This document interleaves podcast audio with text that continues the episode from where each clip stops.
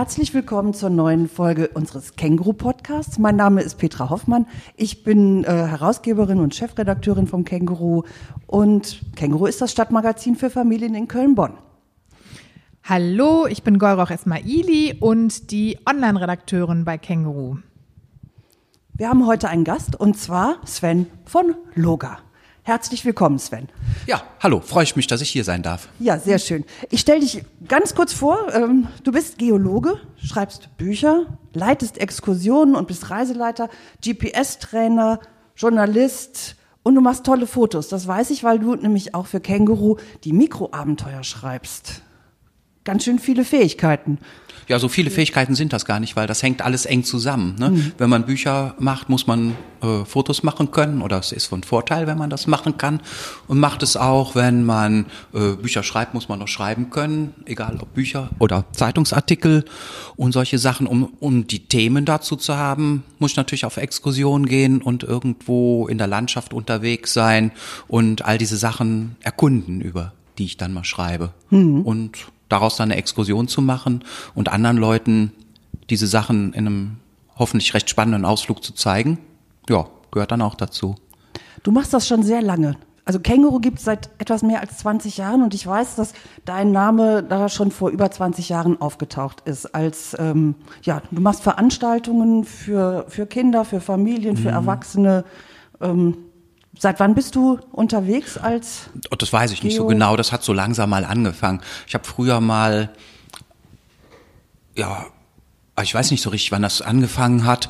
Äh, so halbwegs richtig hat es angefangen, dass ich gearbeitet habe in einem Landkartengeschäft, in einem Landkartenhaus auf dem Hohen Staufenring, ah, was es seinerzeit ne? noch gab bei Gläumes. Ja, das kenne ich ähm, auch noch. Die haben den Laden ja leider runtergewirtschaftet, deshalb gibt's oh. ihn heutzutage nicht mehr. Hoffentlich hören die jetzt nicht zu. Ist aber so. Und äh, da haben wir dann angefangen, Veranstaltungen zu machen. Das war ja ein Geschäft, was sehr viel mit Re oder nur mit Reisen und Landkarten, auch mit Geologie und Literatur zu tun hat, Ausflügen. Da habe ich dann angefangen, so Veranstaltungen zu machen und habe dann irgendwann gedacht, das macht eigentlich so viel Spaß, dass ich das viel mehr machen möchte. Und statt Bücher zu verkaufen, ich habe früher Bücher ich hatte auch mal eine Buchhandlung, eine geologische Fachbuchhandlung, habe also Bücher verkauft, habe auch selbst Bücher verlegt und heute finde ich es halt besser, selber Bücher zu schreiben. Das macht am allermeisten Spaß. Und so bin ich dann praktisch da so langsam, aber sicher reingewachsen und mache das dann seit, ich weiß es nicht, seit zehn Jahren vielleicht so als Hauptberuf. Das heißt, du bist unterwegs und guckst dir ähm, Strecken, Gegenden an und ähm, schreibst dann darüber oder wie kann ich mir das jetzt vorstellen? Also du suchst dir selber neue Wege oder? Ja, ich fahre immer irgendwo hin, wo ich denke, das könnte ja spannend sein. Das heißt, ich suche mir dann eine Region aus. Im Moment arbeite ich, ich zum Beispiel sehr viel in der Vulkaneifel im Lacher Seegebiet, weil es dort wunderbare alte Steinbrüche gibt, überirdisch wie unterirdisch, also Untertage, riesige Höhlensysteme gibt's da am Lacher See. Die sind nicht zugänglich, nur teilweise ein bisschen sind ja als Museum ausgebaut. Das soll UNESCO-Weltkulturerbe werden und da schreibe ich gerade ein Buch drüber und deshalb bin ich da sehr viel unterwegs und fotografiere sehr viel. Und da finde ich dann halt auch Sachen, da denke ich, das ist ja toll, das müsste man jetzt mal anderen Leuten als Exkursion zeigen. Und da mache ich eine mhm. Exkursion drüber oder schreibe dann auch in einem Exkursionsführer oder einem Wanderführer, dass man sich da mal auf die Tour machen soll und sucht dann eigentlich von vielen Touren immer die Sachen raus, die ich wirklich am allerspannendsten mhm. finde. Apropos Tour, du machst ja vor allem, oder nicht vor allem, aber du ein, ein Teil ist ja auch das Geocaching, ne? Das mhm. ist ja auch so eine Leidenschaft, die du wahrscheinlich dann von Anfang an, seitdem es das gibt, auch schon durchführst oder selber gemacht hast? Oder ja, ich wie? erinnere mich dran, dass es damals kam, irgendwann die GPS-Geräte auf den Markt, gab es ja früher nicht. Dann hatte ich auch so ein Dingen. Und was soll man damit machen? Das weiß man ja anfangs nicht so richtig, heutzutage schon. Aber man weiß dann, dass man irgendwas machen muss und was kann man damit machen, wenn man ein bisschen abenteuerlustig ist, kann man damit auf Schatzsuche gehen und Geocache suchen. Und Geocache, also für die, die das nicht wissen, das sind versteckte Schätze, sagen wir mal, in der Regel sind das Tupperdosen, die sind irgendwo versteckt und die muss man dann finden. Und dazu gibt's im Internet halt eine Geschichte, Koordinaten auf einer Website, die heißt geocaching.com. Da kann man das dann lesen, kann das in sein GPS-Gerät reinspielen und dann läuft man los und sucht das. Und da gibt's halt ganz einfache, also da liegt dann hier halt einer im Stadtwald unter der Bank, der ist langweilig, aber es gibt auch ganz spannende. Da muss man dann, neulich haben wir einen gemacht, da ist man dann sechs, sieben Stunden im Siebengebirge unterwegs und hat ganz viele Stationen und muss hier finden und wenn man das gefunden hat, dann hat man die Koordinaten für die nächste Stelle und das ist dann natürlich unter Umständen auch schon eine recht abenteuerliche Tour, wenn die jemand schön ausgearbeitet hat und ja, dadurch kommt man rum und trifft oft Stellen, die man sonst wo man nie hingegangen wäre. Hm.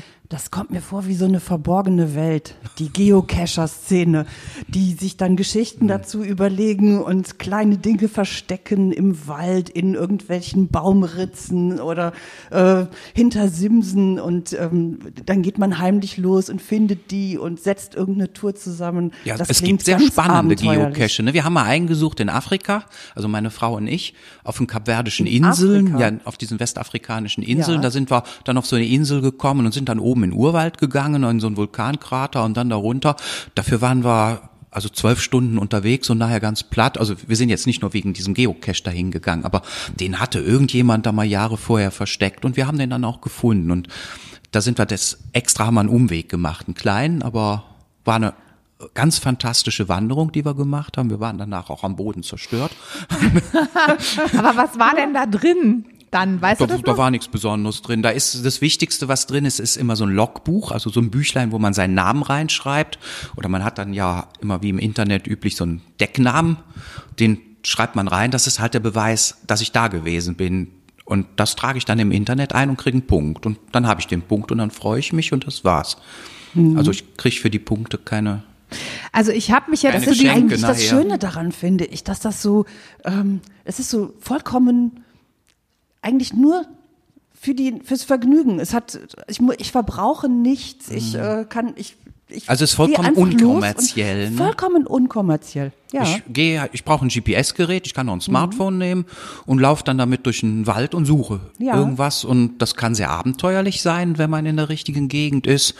Kann auch nicht so aufregend sein, ja. wenn man hier in Köln ist. Ne? Auf der Domplatte, da ist auch mhm. einer, aber das, naja, ist ich jetzt. Ich habe gerade der Golli schon erzählt, meine, ich habe eine GPS-Tour in meinem Leben gemacht, also eine Geocaching-Tour hier in Ehrenfeld auf dem Parkplatz neben dem, äh, neben dem Fahrradhandel, da, diesem großen. Und ähm, einfach nur, weil ich dieses Prinzip mal verstehen wollte, wie das, wie das überhaupt geht, wie ich mich dann bewege und wo ich dann suche. Und wir haben dann tatsächlich einen Cache da auch gefunden, hinter einer Regenrinne, so ein kleines Überraschungsei. Sehr, ja, nicht so spannend, aber einfach ähm, sehr, ähm, mhm. sehr gut, um das Prinzip mal zu verstehen. Ja, man muss natürlich erstmal ein bisschen üben mit dem Gerät. Ne? Ja. Und das ist auch das Gute am Geocaching. Ich mache ja eigentlich GPS-Seminare für Leute, die sich damit orientieren wollen, so für Wanderer und Bergsteiger und Radfahrer.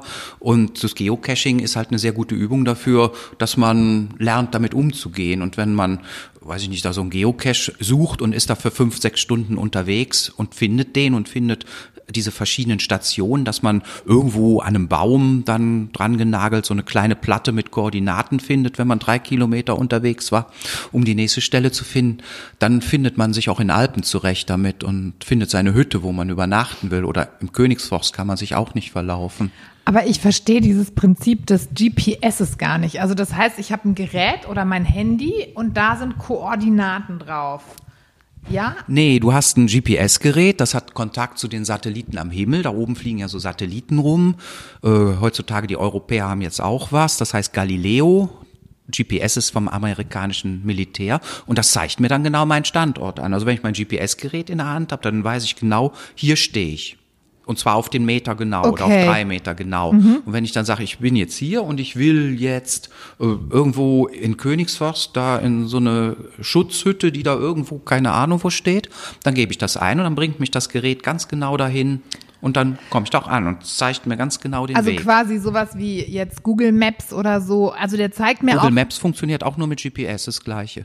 Ah, okay, aber der, also dieses Gerät zeigt mir dann auch die Straße. Ich muss über die Straße und dann über die, äh, Am also so, der sagt mir ganz genau, wie ich gehen muss. Das zeigt mir unter Umständen genau den Weg an, wenn die Wege auf der Karte drauf sind. Das wird natürlich in so einem Gelände wie dem Königsforst schwieriger unter Umständen, weil die Google Maps ist ja jetzt überwiegend für Autos, ne? Und also so kleine Pfade, die sind dann nicht mehr drauf. ein, Aber ja. dann habe ich trotzdem meine Luftlinie. Das heißt, ich stehe dann hier und muss drei Kilometer da drüben hin, habe dann meine Luftlinie Ah. und dann gucke ich halt so, ich habe ja auch eine Karte da drinne. Mhm. Wo sind denn jetzt Wege und Pfade und gehe dann da lang, solange, solange das zulässig ist. Also Mhm. im Naturschutzgebiet zeigt mir das dann die Luftlinie, renne ich natürlich nicht quer durch den Sumpf, wo die seltenen Pflanzen wachsen, sondern gehe irgendwie außen rum. Das kann ich damit auch ganz genau Das erkennen. heißt, um das erste Mal so eine Geocaching-Tour zu machen, brauche ich was? Ich brauche ein GPS-Gerät Mhm. oder ich brauche ein Smartphone und eine App, die ist von geocaching.com. Ach, die, die gibt es. Die gibt's, die App gibt's im- geocaching.com. Ja, die ja kostet, die kostet fünf oder sechs oder acht Euro, also ist jetzt Ja. Mhm. nicht der Rede wert, ne? Ist keine Investition. Und da melde ich mich an. Mhm. Ich brauche ein Konto da drin, also so ein Teilnehmerkonto, das kostet nichts. Ich muss auch keine Bankverbindung eingeben, nichts. Ich muss nicht mal meinen Namen sagen. Ich brauche nur eine E-Mail-Adresse. Und ich brauche wahrscheinlich meinen Und irgend so Code. Fantasienamen, Meinen ne? Fantasienamen brauche ich dann. Dann habe ich dann ein Konto. Einfach damit ich äh, meine Punkte nachher auch abspeichern kann und die Koordinaten halt alle irgendwo hinterlegen kann, was ich so finde. Und dann gehe ich da rein und gucke. Dann denke ich, ich fahre jetzt morgen in die Provence. Und dann gucke ich, was sind denn da für Geocache überall. Das geht weltweit. Ne? Mhm. Also nicht nur hier in Köln-Bonn und Wir haben ja gerade schon gehört, auf dem Kap Verden geht's ja, auch. auch. Sind nicht so viele, aber. Ja. Ne, und dann gucke ich, was ist denn da alles und dann speichere ich mir das ab und dann gehe ich da hin und suche die. Spannend. Also ich konnte mir wirklich bis vor ein paar Tagen jetzt auf die Vorbereitung auf unserem Podcast nichts darunter vorstellen. Ich habe das immer gehört, immer gehört, immer gehört. Und jetzt äh, habe ich mich tatsächlich gestern auch da angemeldet und mir einen Nickname zugelegt und dann mal geguckt, was die Leute so schreiben und so. Das ist tatsächlich, so wie du gerade auch schon gesagt hast, Petra, eine Welt für sich. Ne? Also ähm, treffen sich denn auch Geocacher untereinander? Also daten die sich auch oder? Ja, also es gibt Veranstaltungen, die sind schon jenseits von Gut und Böse. Äh, Jetzt also wird spannend. Nee, das war, die sind mir zu voll. Da war vor ein paar Jahren immer in Mendig am Lacher See, äh, da gab's immer die Nacht der Vulkane, weil das ja so ein Vulkangebiet ist. Und dann haben dann auch, weil da so ein paar Power-Geocacher sind in Mendig, die haben dann so ein Geocacher-Treffen veranstaltet. Das äh, platzte nachher aus allen Nähten, weil dann kamen 4000 Geocacher da an so drei Tagen hin und rannten da um den Lacher See ringsrum und suchten Tupperdosen. Witzig. Das ist natürlich zu viel, ne? aber die, viele veran abreden sich dann auch und dann geht man halt so zu drei, vier, fünf Leuten, macht man eine schöne Tour. Ne? Man wandert durch die Gegend und sucht halt den Schatz. Und wenn man den gefunden hat, sucht man den nächsten. Aber sag uns doch nochmal, was ist denn ein Power Geocacher? Was Nee, das ist jetzt aus? mein, Das- mein Wort. Das ist Ja, ja, mein Wort. das Das, hat- hab sind welche, schon- die das besonders viel machen. Es gibt Okay. ja, äh, jeder hat ja so sein Punktekonto. Du kannst das ja sehen, wenn du jetzt angemeldet bist. Dann guckst du bei mir, wie viel habe ich denn schon gefunden? Ich habe ungefähr 900 Geocache in meinem Leben gefunden. Wow, das ist wahrscheinlich Das ist nicht viel. Hä? Nicht? Andere haben schon 15.000 gefunden. Das meine ich. Die machen das dann so Okay, richtig das sind die Power. mit Leib und Geo. Seele. Und Ne? es gibt immer pro Geocaching einen Punkt. Oder jetzt da, wo du warst in Afrika, fünf. Nee, Weißt es du? gibt immer, Was besonders schwer ist. es gibt immer einen. Es gibt Es immer gibt da einen. Kein, keine, für Schwierige gibt's jetzt nicht zehn Punkte, Mhm. also immer nur einen.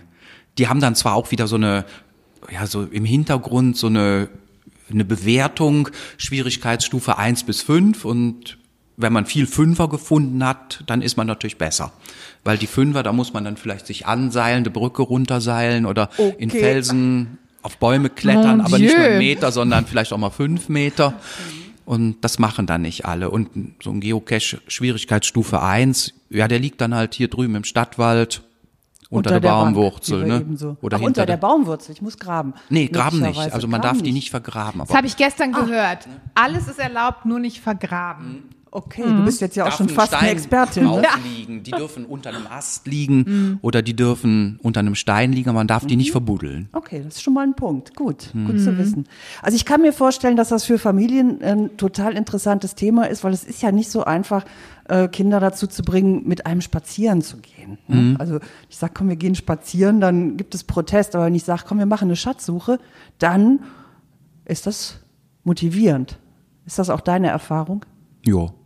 Ja, bei ganz vielen. Also die Erfahrung habe ich sehr oft gemacht, ne, weil ich ja viel auch so Kurse an der Volkshochschule gemacht habe und in der Zentralbibliothek mache ich das für GPS und das Thema Geocaching gibt's dann immer und wir haben das auch schon so ein Programm damals gemacht an der Kölner Uniklinik, an der Kinderklinik für adipöse Kinder, die nicht unbedingt sehr bewegungsfreudig sind.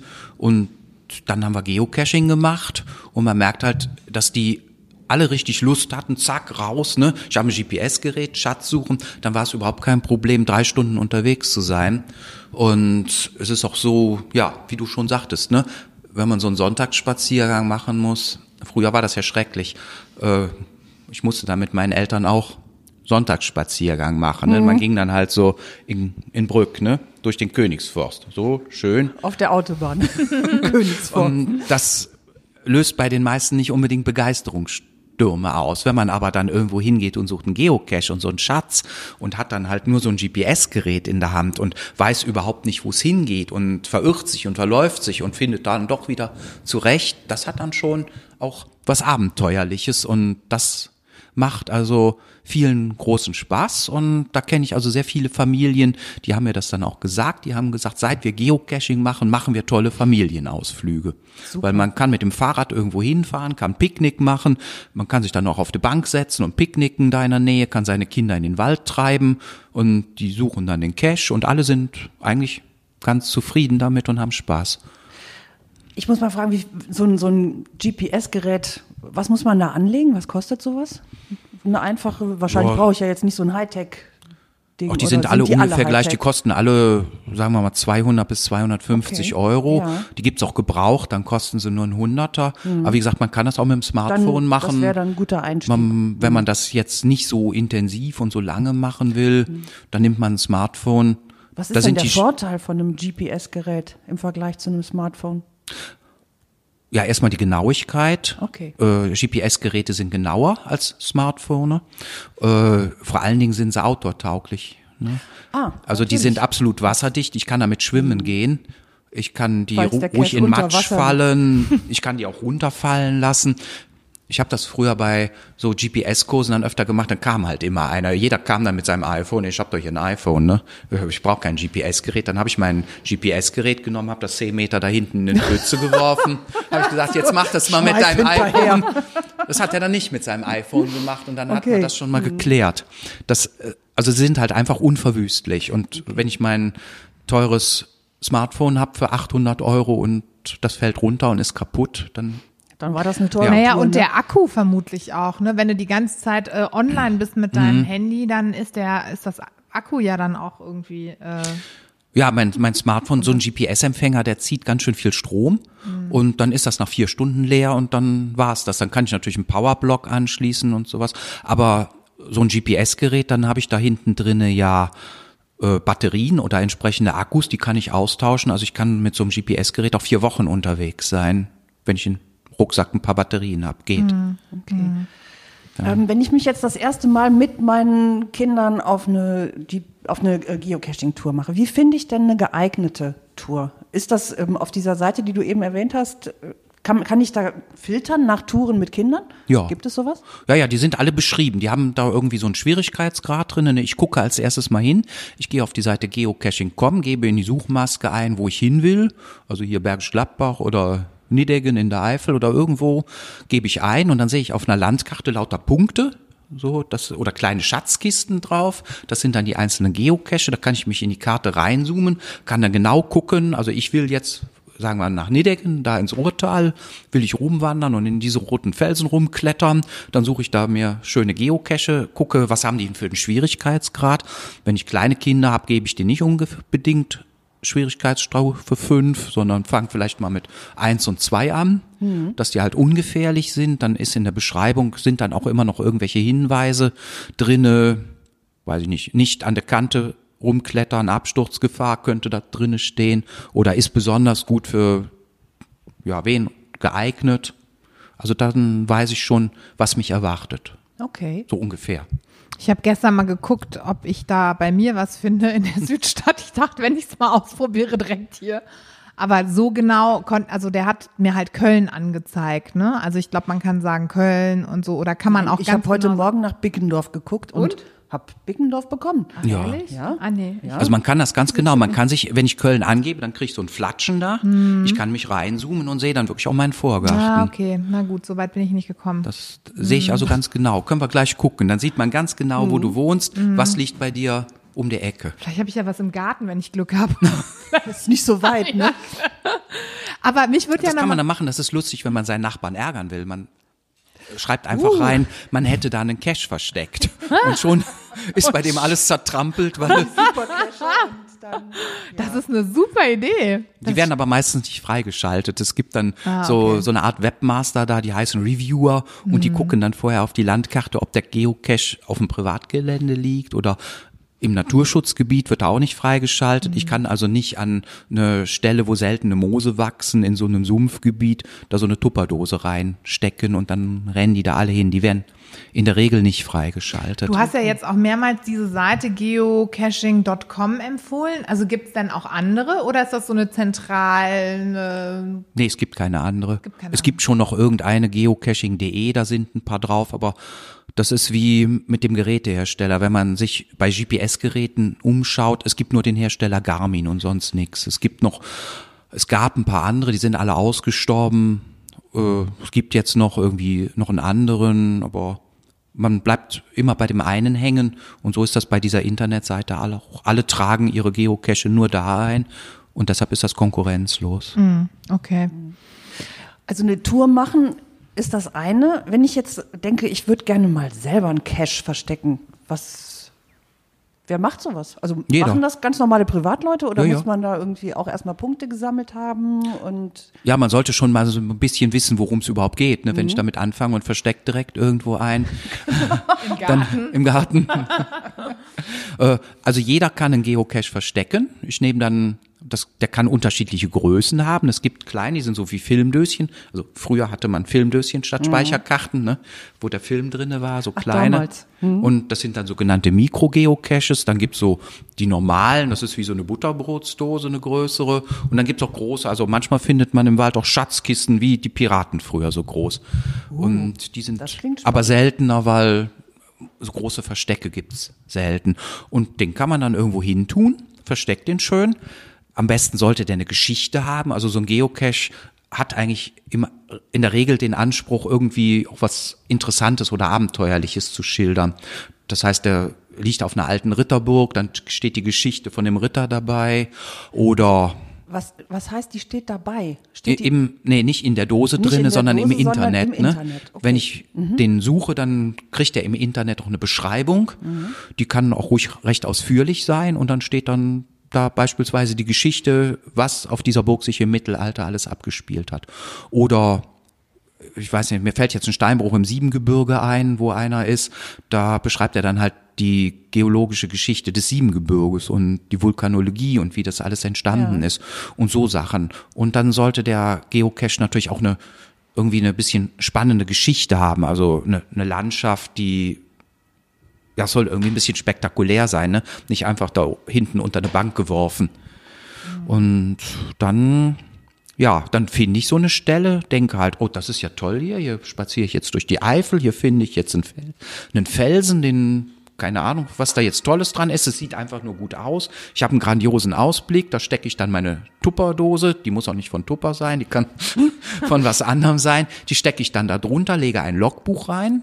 Da, und ein Logbuch Stift. ist einfach ein Notiz- Logbuch, irgendein Büchlein. Büchlein, wo sich die Leute eintragen können. Stift Das dazu? müssen die machen. Ein Stift dazu. Das ist der Beweis, dass sie den gefunden haben. Kann dann jeder nachgucken. Und ja, und dann trage ich den im, im Internet ein. Da gibt's so eine Maske, das beschreibe ich dann. Wo liegt der? Die Koordinaten trage ich da ein, eine Geschichte und alle möglichen Hinweise.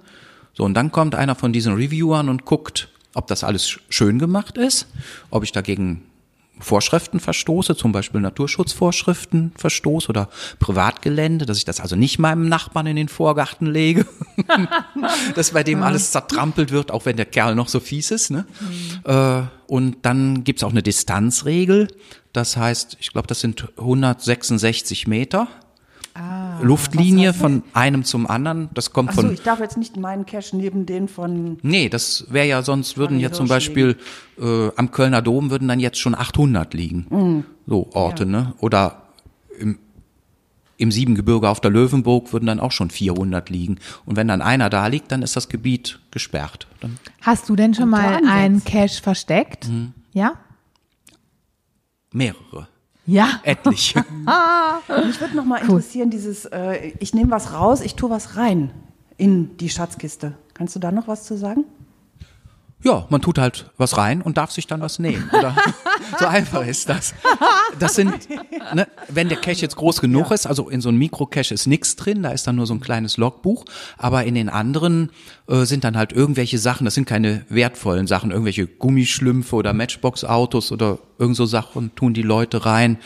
Und wenn ich mir was rausnehme, muss ich was reintun. Also ich darf nicht was nehmen und nichts reintun. Ich Was war denn tauschen. dein, dein spannendstes, äh, dein spannendster Schatz, den du gefunden hast? Also gibt's da irgendwas, wo du dachtest, wow, cool?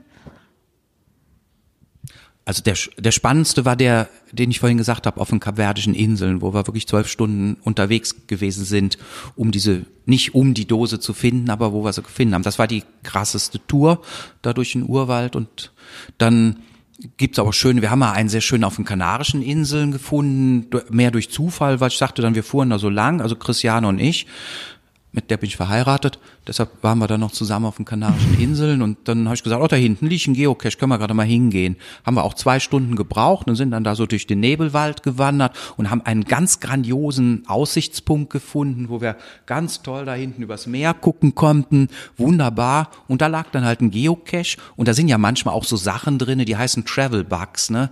Auf Deutsch Wanderwanzen.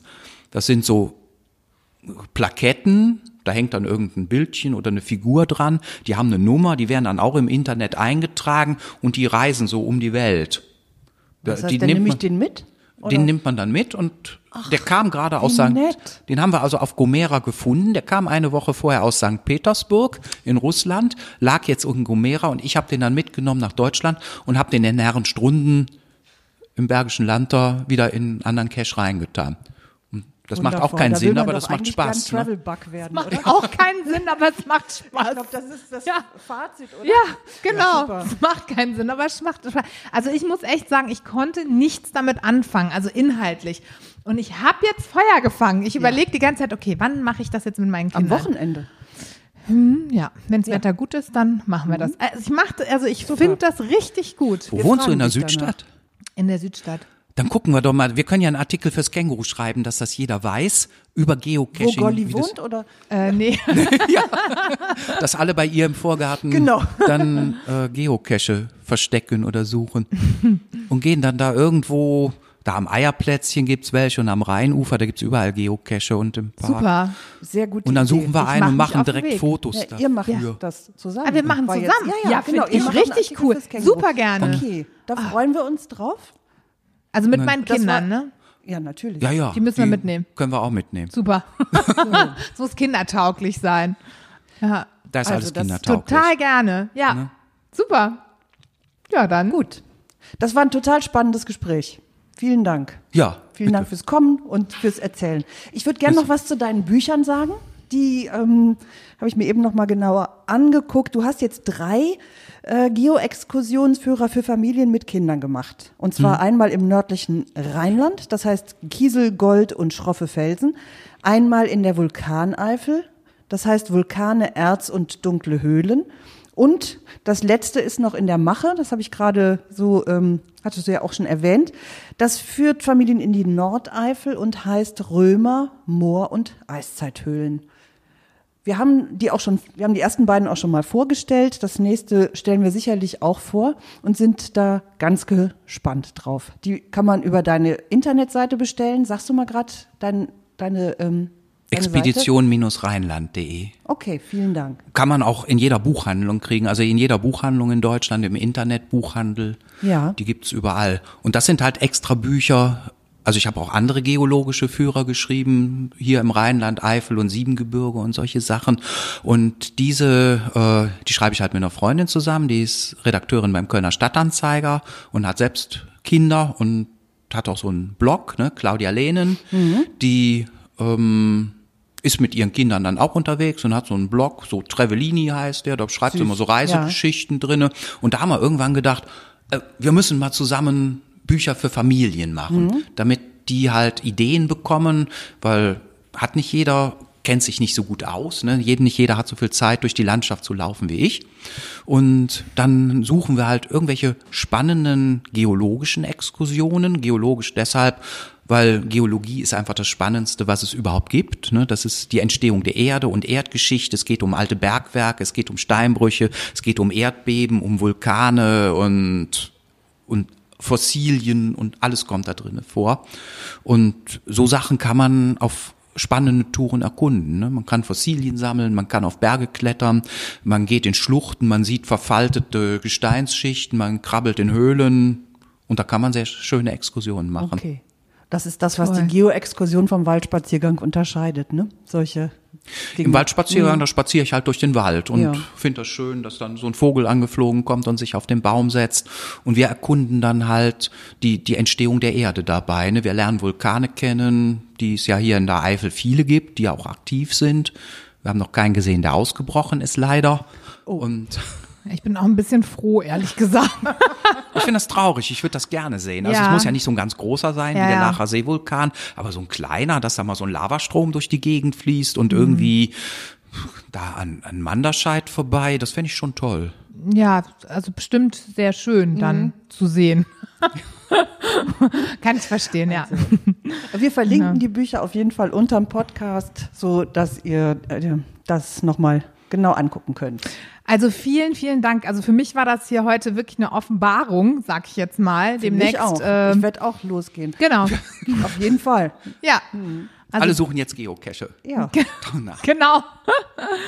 Also, dann äh, wünschen wir dir noch jede Menge tolle Schätze, tolle Orte, tolle Plätze. Tolle Touren. Tolle Touren, genau. Danke fürs Dasein. Genau, vielen Und, Dank. Danke fürs Wir freuen uns auch auf das nächste Mikroabenteuer, äh, beziehungsweise die Geocache-Tour in, in der, der Südstadt. Kölner Südstadt. Wir berichten, genau. Wir berichten. Okay, wir berichten darüber. Genau, vielen, vielen Dank.